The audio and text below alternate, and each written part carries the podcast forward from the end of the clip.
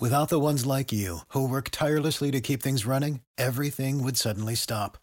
Hospitals, factories, schools, and power plants, they all depend on you. No matter the weather, emergency, or time of day, you're the ones who get it done. At Granger, we're here for you with professional grade industrial supplies. Count on real time product availability and fast delivery. Call clickgranger.com or just stop by. Granger for the ones who get it done. Bienvenidos al Podcasting the Future by Dell Technologies, un espacio para compartir las últimas tendencias tecnológicas y temas de interés que están revolucionando al mundo actualmente. Te invitamos a que junto con nosotros tengas un asiento en primera fila para construir las bases del futuro. Hoy, Leaders Path. En este episodio, Juan Francisco Aguilar, director general de Dell Technologies México, y José Pablo Coello, comentarista de Fox Sports México, nos platican sobre la influencia que el deporte ha tenido en sus vidas personales y profesionales. El deporte es capaz de enseñarnos nuestras fortalezas, disciplina, liderazgo y nos ofrece atributos aplicables en cada aspecto de la vida para superar cada derrota y alcanzar nuestros objetivos.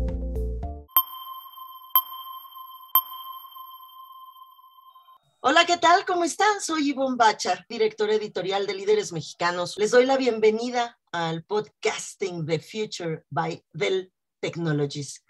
Este episodio se llama Voluntad y Pasión, los cimientos del éxito. Dell Technologies ha preparado algo diferente para ustedes, ya que vamos a estar hablando sobre cómo el deporte tiene el poder de darnos lecciones y motivarnos para alcanzar nuestras metas y ser exitosos sin importar a qué nos dediquemos. Oigan, me gustaría empezar con una frase de la leyenda del fútbol americano profesional Vince Lombardi, el famoso entrenador de los Green Bay Packers de los 60 y uno de los líderes más emblemáticos del deporte.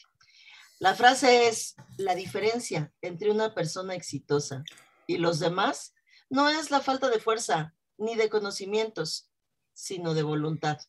Constame, después de un montón de entrevistas que he hecho a líderes aquí en México y en Estados Unidos. Para tener éxito en el deporte o en cualquier otra cosa que hagamos, lo más importante no es solo contar con talento. Es necesario la disciplina y trabajar duro. Los deportes nos pueden dejar muchísimas enseñanzas sobre el trabajo en equipo, sobre el liderazgo y la lucha constante, por lo que realmente amamos para alcanzar un verdadero nivel de éxito. Pero para ahondar en este tema vamos a tener una plática con Juan Francisco Aguilar, director general de Dell Technologies México, y con José Pablo Coello, comentarista de Fox Sports México, que tiene más de 30 años de trayectoria en medios deportivos, y los dos han tenido la fortuna de cumplir sus sueños y hacer lo que les apasiona. Y la verdad es que ya me contó Juan que todo comenzó con el deporte. ¿Cierto? Cierto. Ivonne, qué gusto. Felicidades por tu trayectoria y para mí es un placer poder platicar contigo y por supuesto con Juan, que además de ser un ejecutivo exitoso y un tipo admirable, pues es mi primo muy querido. Entonces nos unen muchísimos años de, experiencias, de risas, de diversión y, y, sí, de pasión por el deporte, increíblemente, ¿no? Tenemos muchas historias que tienen que ver justamente con, con el deporte y de alguna manera el deporte siempre ha estado cerca de nuestras vidas. Gracias por invitarme. Y muchas gracias aquí, Bon y José Pablo. La verdad es que tenemos, aparte de muchas experiencias, muchas aventuras. Este, a mí me llama la atención cómo todo esto nacía, pues así como se dice en el argot, en las cáscaras de los jardines, este, coleccionando estampas para los mundiales y, ¿por qué no? Pues soñando algún día cumplir nuestras metas profesionales, ¿no? Oye, y cuando llaman cáscaras, ¿es solo fútbol, soccer? Comienzo con esa pregunta que siempre he tenido la duda. Pues mira, que el fútbol es lo más fácil de jugar, ¿no? Para el fútbol puedes jugar entre dos o entre cuatro o entre más y necesitas una pelota, un balón y un espacio que puede ser prácticamente de cualquier tamaño. Entonces, sí jugábamos otras cosas, pero éramos más futboleros. Pero jugábamos más cosas, ¿eh? Te insisto. Pero para echarte un partidito de base, pues necesitas pues al menos que haya seis o siete, ¿no? Y de cada lado, entonces es más difícil. O uno de americano, pues entre dos es aburrido. Entonces sí, más futboleros. Yo me acuerdo mucho, por ahí de los, ¿qué habrá sido? Mediados de los setentas, así, a lo mejor ya vamos a hablar de nuestra edad. finales de los 70 por ahí del Mundial de Argentina, yo creo que dependía qué jugábamos en los jardines. Teníamos la fortuna que nuestros papás tenían jardines y de ahí es donde armábamos los partidos mundiales. Si era temporada de mundial o de fútbol, eran las cáscaras. Si era fútbol americano por ahí de enero, me acuerdo que nos veíamos porque creo que tu cumpleaños era por ahí de enero y el de mi hermana también. Y armábamos, pero así el Super Bowl. Y si era por ahí también Copa Davis, pues armábamos ahí con las raquetas algo de tenis, algo armábamos. Teníamos la ventaja que José Pablo tenía un ejército de hermanos, yo tenía un ejército de vecinos, se armaban las campales para jugar y todo ello, así que dentro de todo lo que nos divertíamos, también había uno que otra bronca, este, como le llamamos una cámara húngara y pleitos y todo, pero yo creo que era parte de la diversión, ¿no?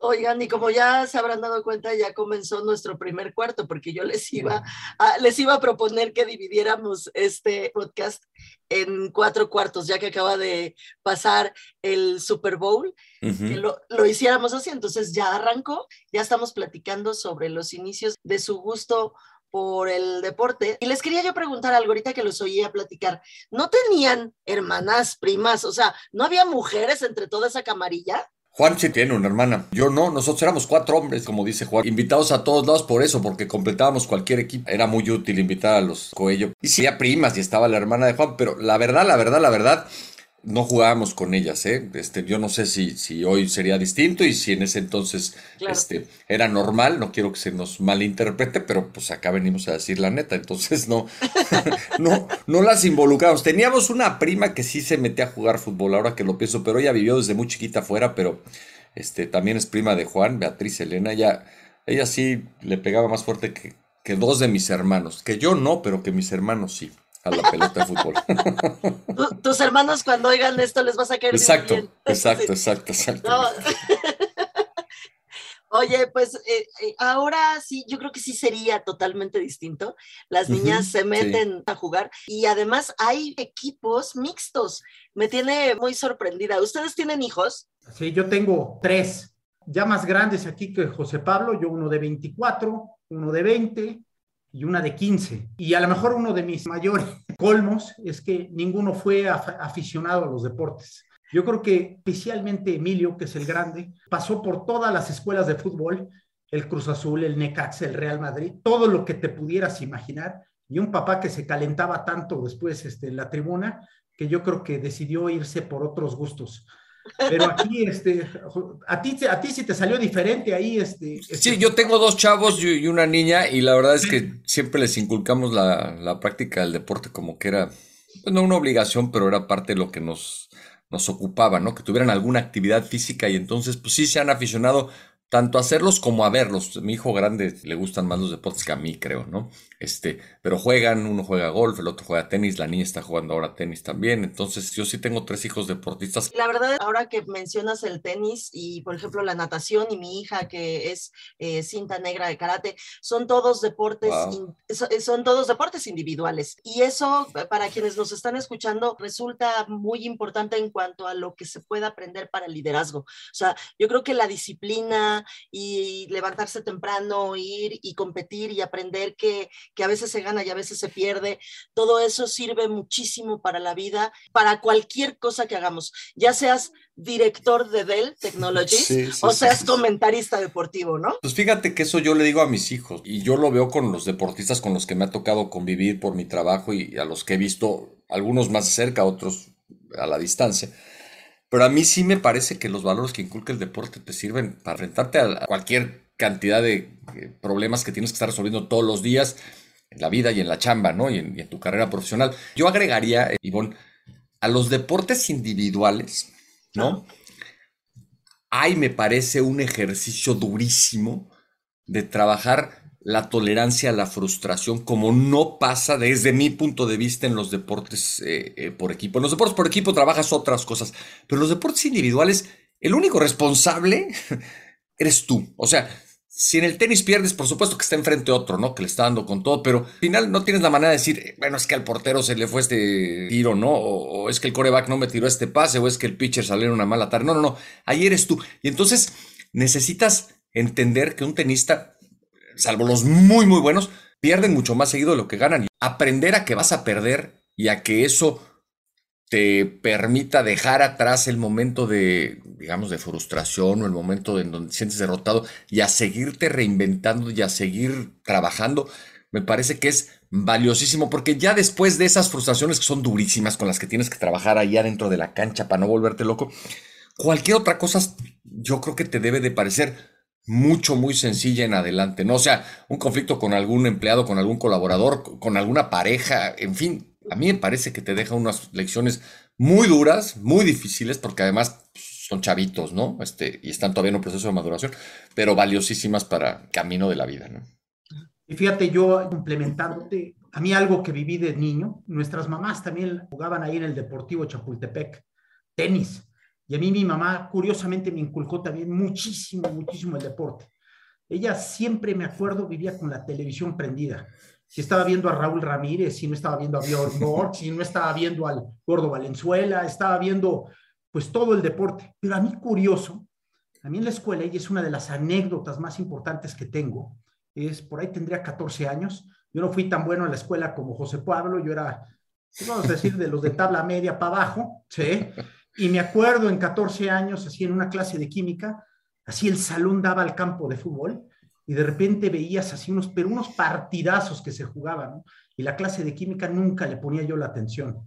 Y de repente la maestra se desesperó un día tanto que agarró y me dijo, ¿sabes qué? Ya me tienes, pero hasta el gorro, ya me tienes así. Tienes dos opciones. Te sales de la clase y para volver a entrar, necesito que venga a hablar tu mamá y tu papá. Entonces, mi papá pues era así como tranquilón, mi papá era, pues no, no, no recuerdo así regaños fuertes de mi papá, y pues mi mamá tuvo que ir a hablar con la maestra, quién sabe a qué acordó, pero me volvieron a regresar a clases.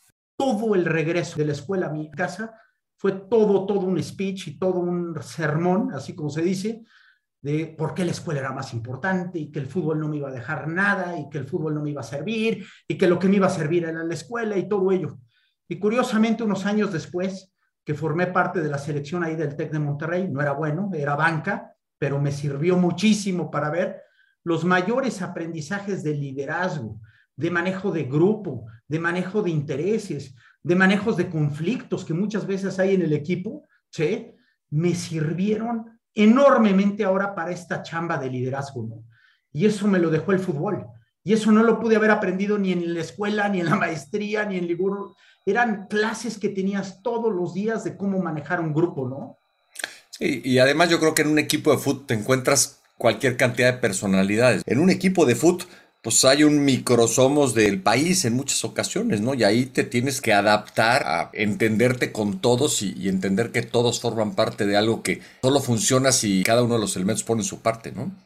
Y lo más importante, entender dónde eres bueno y dónde no. Aprender cuáles son tus fortalezas y cómo las combinas con las debilidades que tienes con otros, pues para en pro del equipo. Y así es una empresa cómo combinas fortalezas y debilidades para ganar el mercado, para ganar los negocios y lo más importante, para seguir creciendo. Y Juan Francisco Aguilar, director general de Dell Technologies México, ya comenzó el segundo cuarto. Eso era lo que quería platicar contigo y con José Pablo Coello. ¿Cómo aporta y todo aquello que vivieron influyó para que ustedes fueran armando sus caminos hacia el éxito? Por supuesto que son un par de hombres muy jóvenes que apenas están, la neta, pues sí, o sea, ni modo que les diga yo viejos, porque hablaría yo muy mal de mí también, ¿eh? Ok. Este. Somos todos jóvenes acá. Todos somos muy jovencitos. y este, y apenas estamos llegando a donde pensábamos que íbamos a llegar.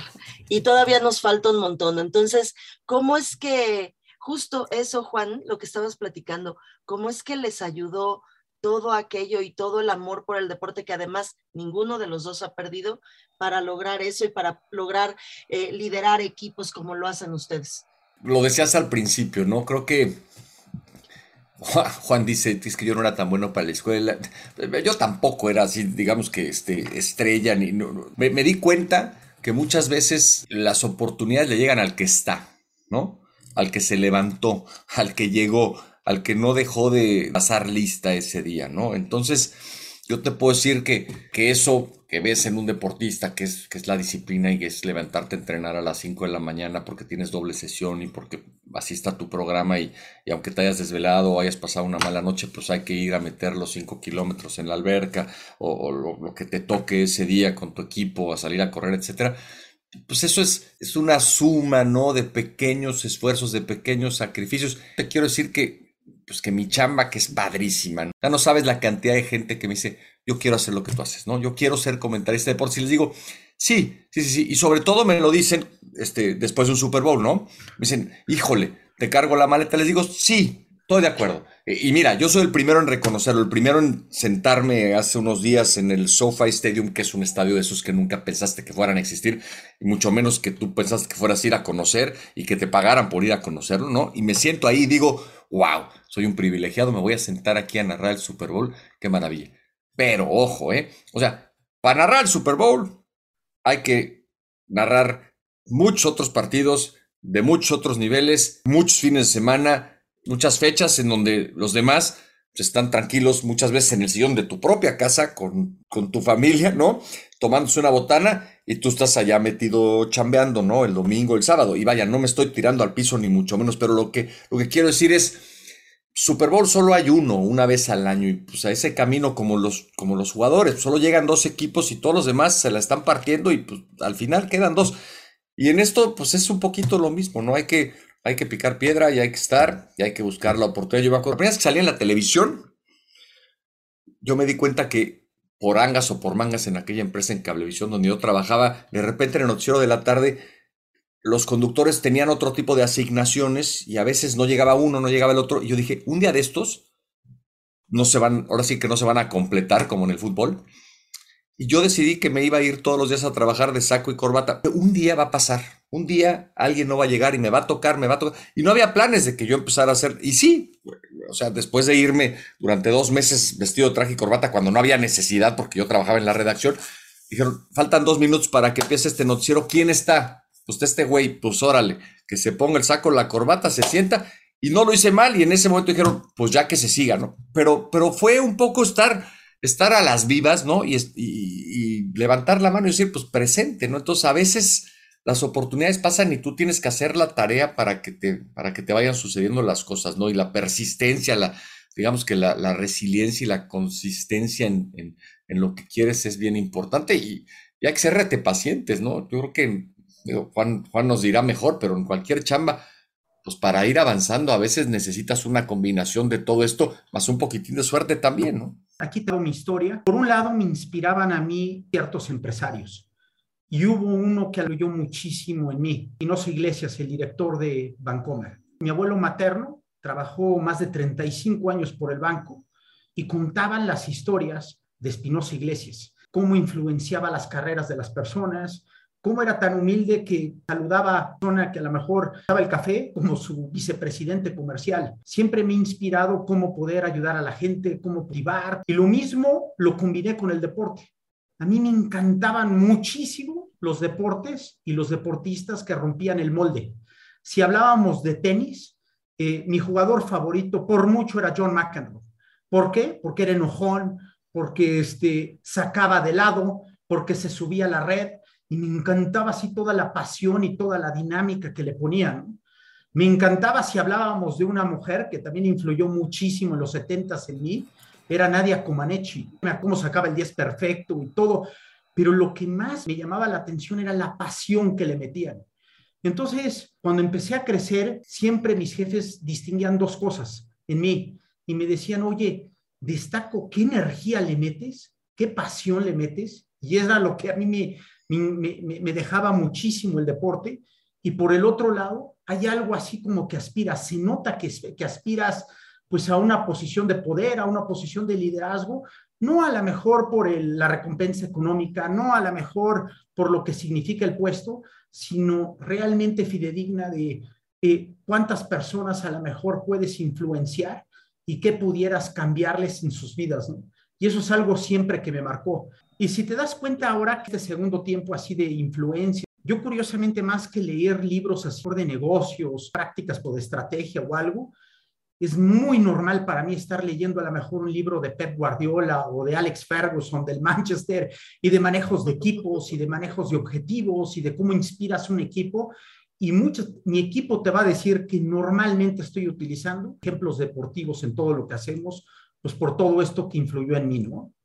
Eso es, eso es padrísimo, porque la verdad es que, eh, por ejemplo, las juntas, cuando se hacen esas cosas, Juan, son mucho más frescas. Y nosotros que somos este, humildes empleados, no como tú, lo agradecemos un montón. Y en eso vamos a pasar al tercer cuarto, si ustedes están de acuerdo.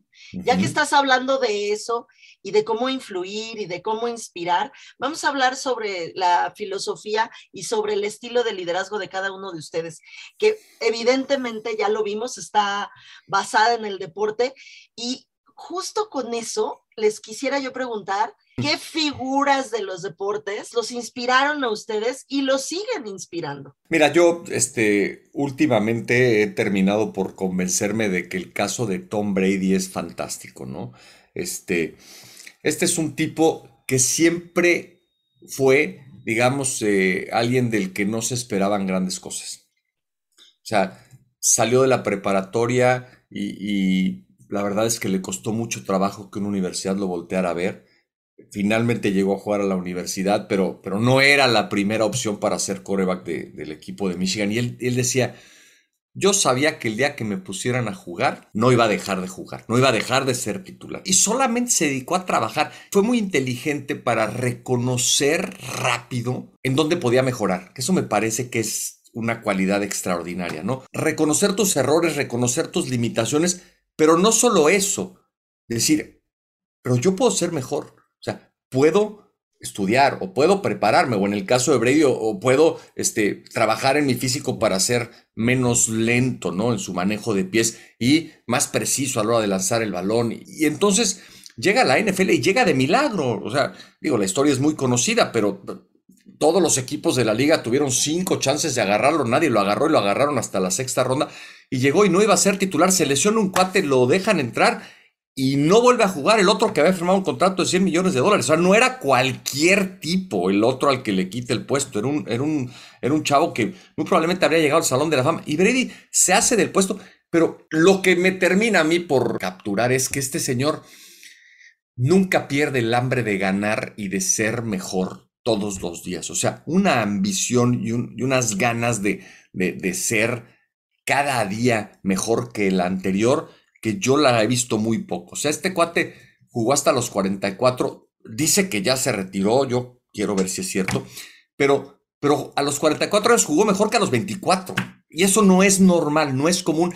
Y, y lo consiguió porque hizo unos sacrificios increíbles todos los días durante 20 años para prepararse, para mantenerse sano, para comer lo que tenía que comer, para dormir lo que tenía que dormir, para prevenir las lesiones que tenía. O sea, hizo la tarea completita, siendo que no tenía ninguna necesidad de ningún tipo, porque entre otras cosas está casado con una mujer que es más rica que él, me explico. Pero él, él se metió en lo suyo, ¿no? Y dijo, yo voy a ser el mejor. Y siguió siendo el mejor hasta el día que dijo, no voy a dedicar a mi familia. Y ahora te lo puedo firmar, va a ser un empresario exitosísimo y va a convertirse en una especie de, de Michael Jordan, ¿no? Porque tiene esa yo diría que es una especie de obsesión, ¿no?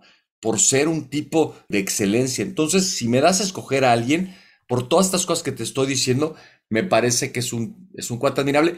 Y al final, si lo ves, este, Ivonne, si lo ves, Juan, este, tratando de simplificarlo, esto se trata de todos los días hacer algo pequeñito que te convierte en alguien mejor. O sea, si tú dices, quiero ser Tom Brady, me faltan 20 años, se convierte en algo abrumador, ¿no? Quiero ser Juan Francisco Aguilar, no. O sea, pues Juan Francisco lleva 25 o 30 años todos los días haciendo las cosas que está haciendo, ¿me explico? Entonces, hay que empezar mañana por ponerte la meta de decir, y me voy a levantar 30 minutos antes porque para sentirme bien necesito salir a caminar alrededor de la cuadra 3 kilómetros. Perfecto. Y eso ya fue un primer paso. Y luego quiero llegar 10 minutos antes para hablar con mis empleados y darles a conocer cuáles son los objetivos de la semana.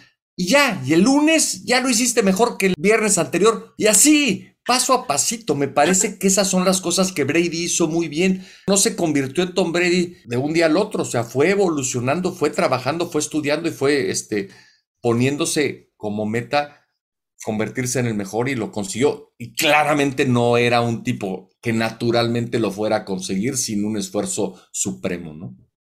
Perdón por el rollazo, pero me apasiona el tema de Brady.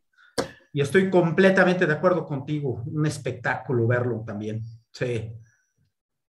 ¿Y tú, Juan Francisco? Yo le doy tres ejemplos. Uno que lo entendí hasta, hasta estos años.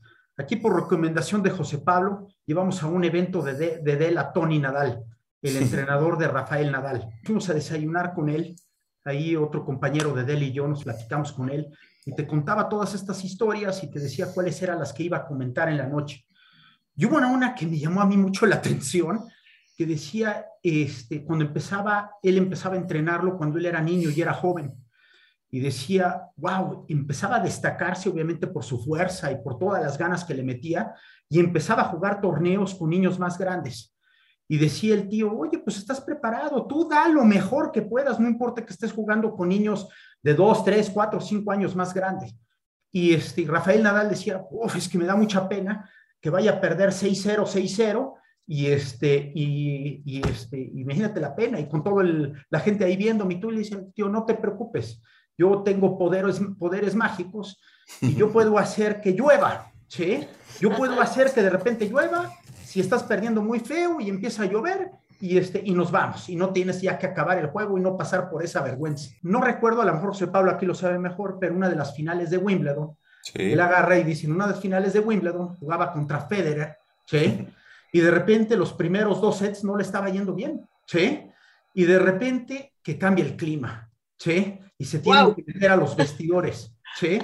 Y de repente le dice, ya ves, te estaba poniendo una paliza, pedí, pedí que cambiara el clima, ¿sí? Este, para que no sintieras tanta vergüenza y pudiera yo darte instrucciones, ¿no? Y después regresó, me parece que ese fue uno de los que ganó en cinco sets, no sé, no me acuerdo cuál fue, a lo mejor tú tienes mejor memoria este, que yo, pero me acuerdo mucho lo que comentaba de las historias de Nadal, ¿no? Y Nadal a lo mejor desde otra perspectiva como Tom Brady, otro tipo de talentos, a lo mejor es por eso el toro, a lo mejor la lucha, muy diferente a lo mejor a las, pues este, eh, a las cualidades naturales que tiene un Federer o que tiene, pero por algo ahorita en enero, pues alcanzó el Grand Slam 21, ¿no? Ese es alguien, alguien que resalto ahí, Rafael Nadal. Y el segundo, siempre me gusta poner así alguien polémico y alguien así que, pues no, a lo mejor no muchos lo comparten, pero yo lo veo como futbolista. Me tocó la oportunidad de ver a Maradona. Qué impresionante era verlo, no nada más jugar, sino ahora que inclusive salió su película y su serie y todo ello, el manejo de equipo y cómo manejaba el grupo y cómo a los propios compañeros de trabajo los motivaba para alcanzar las metas, a mí era algo que me llamó muchísimo la atención. Y verlo jugar era lo podías ver desde antes, cómo estaba gritándole a sus compañeros, desde que terminaba, era un espectáculo aparte.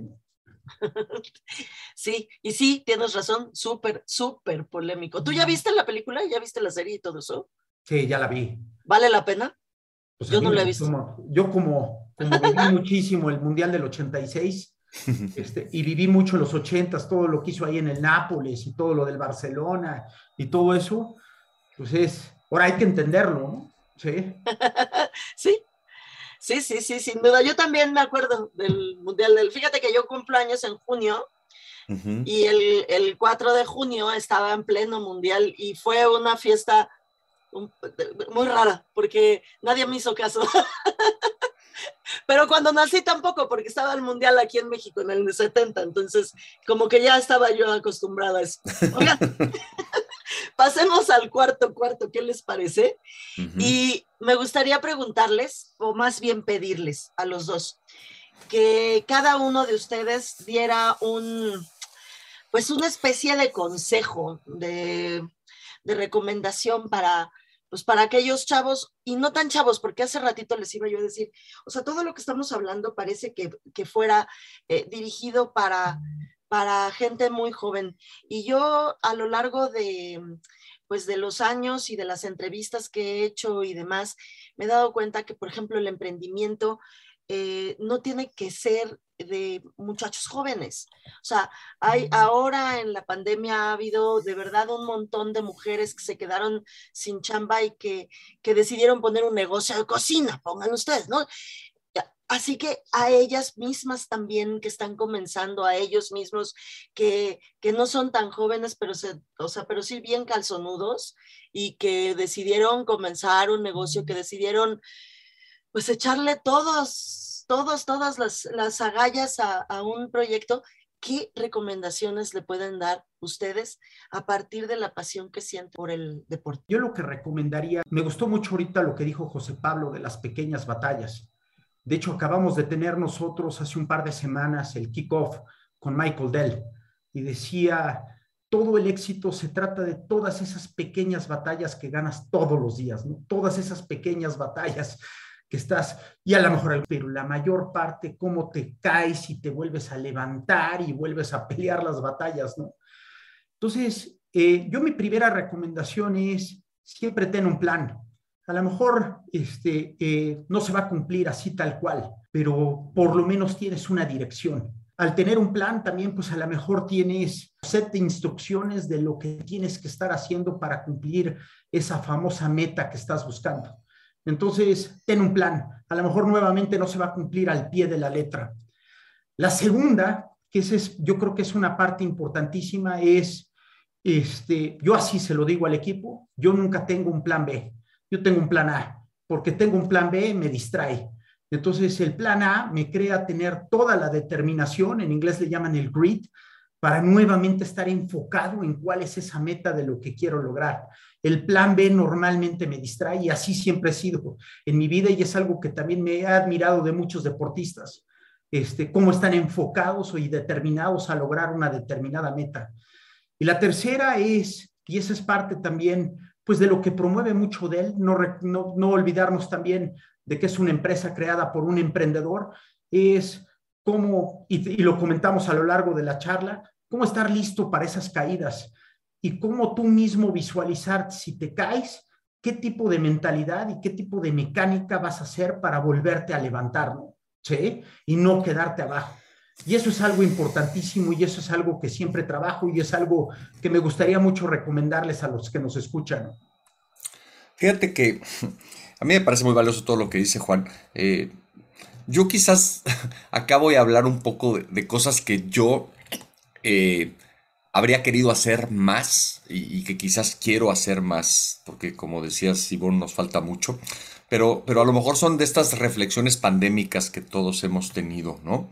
Eh, y, yo no quiero, por supuesto, que, se piense que esto es sencillo, que es fácil y que, y que estoy por acá sentado en una posición de, privilegio este, predicando, ni mucho menos. Pero, pero me parece que, volviendo al tema del deporte, eh, Juan, Ivón, los mejores normalmente son los que a la hora de la hora se acuerdan de, lo mucho que les gusta lo que están haciendo, que los que se están, los ves que se están divirtiendo, que le están pasando bien. Sí, o sea, sí hay presión. Pararte en la cancha central de Wimbledon a ganar un torneo de Grand Slam, pues es la culminación de muchísimos años de esfuerzo, pero, pero si te acuerdas por qué tomaste una raqueta la primera vez, es cuando terminas, creo yo, teniendo este, los mejores resultados. Entonces yo creo que en cualquier cosa que hagas, pues que no se te olvide que es algo que al menos en algún instante cuando decidiste ir por esa ruta, pensaste que te apasionaba y de pronto la cotidianidad y las presiones y los malos resultados y, bueno, muchas otras circunstancias que pueden complicar la vida hacen que se nos olvide. Pero muchos de los que nos dedicamos a X eh, actividad, lo empezamos a hacer porque nos parecía que era lo que nos gustaba muchísimo, que nos encantaba la idea de poder ser editora de una revista, comandar un equipo de trabajo en una empresa de tecnología, ser como en mi caso conductor de un espacio de noticias o comentarista o, cronista o narrador. Entonces, que no se nos olvide eso, que no se nos olvide, porque cuando estás contento y cuando te acuerdas de lo mucho que te gusta lo que estás haciendo, me parece que es cuando puedes tener digamos, los mejores resultados y el mejor rendimiento. Entonces, yo, yo tendría que haberlo hecho más. O sea, volteo a ver tantas y tantas cosas que, que me tocó hacer y en las que estaba yo entre, entre preocupado porque no saliera bien como aquel Nadal que decía Juan Francisco que le daba pena perder 6-0, 6-0. Entonces a mí a lo mejor me tocó manejar un equipo hace 25 años y no tomé muchas decisiones porque no quería perder 6-0, 6-0 y prefería este, perder 6-4, 7-6, ¿no? O, o, que dijeran, bueno, pues no estuvo tan disparejo. Y a lo mejor tendría yo que haber jugado con otro estilo, aunque me metieran 7-6-0, pero, pero pero más divertido y menos preocupado. Entonces creo que, creo que, que acordarnos de que a lo mejor eh, no vale la pena tomarnos la vida tan en serio puede a veces tener buenos resultados. Te digo, son reflexiones medio pandémicas, pero, pero no quiero dejar de ponerlas ahí sobre, sobre nuestra mesa tan interesante que hemos tenido. Sí, la verdad es que además son las reflexiones pandémicas resultan ser bien profundas bien, bien profundas. Juan Francisco Aguilar, director general de Dell Technologies México, José Pablo Coello. Pues comentarista, ya dijo, narrador, cronista, eh, ahora está en Fox Sports. Les agradezco muchísimo este espacio, estas palabras que hayan compartido conmigo, que hayan tenido la confianza los dos. El equipo de Dell me encantó de verdad me fascinó. Muchas gracias, Juan Francisco, José Pablo. Pues des despidámonos. Gracias a ti, Ivonne, a ti, Juan. Este, a los dos les eh, aprecio mucho este espacio. Juan, sabes lo mucho que te quiero y que te admiro y que reconozco tu trayectoria. Igualmente, Ivonne, la chamba que hacen ahí en Líderes me parece que, este, digamos que abre las puertas para que todos esos liderazgos que nos están haciendo falta, este, pues sigan este, surgiendo y, y, empujando fuerte. Creo que es algo que le hace mucha falta al país. Y para mí un placer padrísimo platicar con los dos. Y, y a nombre de Del, eh, Ivonne, muchísimas gracias. Teníamos que pensar en ti, obviamente para estar promoviendo diversidad, inclusión, que es algo muy importante para nosotros. José Pablo, primo, muchísimas gracias. Sabes que eh, la admiración es recíproca. Muchísimas gracias. y muchas gracias a Dell Technologies. De verdad, les agradezco mucho. Este fue un capítulo de podcasting The Future by Dell Technologies. Y pues estamos aquí presentes y nos seguiremos escuchando. Muchas gracias. Bye bye. Muchas gracias por habernos acompañado. Les recordamos nuestras redes. En Twitter nos encontramos como arroba del TechMX y arroba del TechLatam. Y nuestros canales de Spotify y Apple Music son Del Technologies en español. Muchas gracias y nos escuchamos en el próximo podcast. ¿No se merece tu familia lo mejor? Entonces, ¿por qué no los mejores huevos? Ahora, Egglands Best están disponibles en deliciosas opciones. Huevos clásicos, de gallina libre de jaula y orgánicos de Egglands, que ofrecen un sabor más delicioso y fresco de granja que le encantará a tu familia. En comparación con los huevos ordinarios, Egglands Best contiene la mejor nutrición como 6 veces más vitamina D, 10 veces más vitamina E y el doble de omega 3 y B12. Solo Egglands Best. Mejor sabor, mejor nutrición, mejores huevos. Visita egglandsbest.com para más información.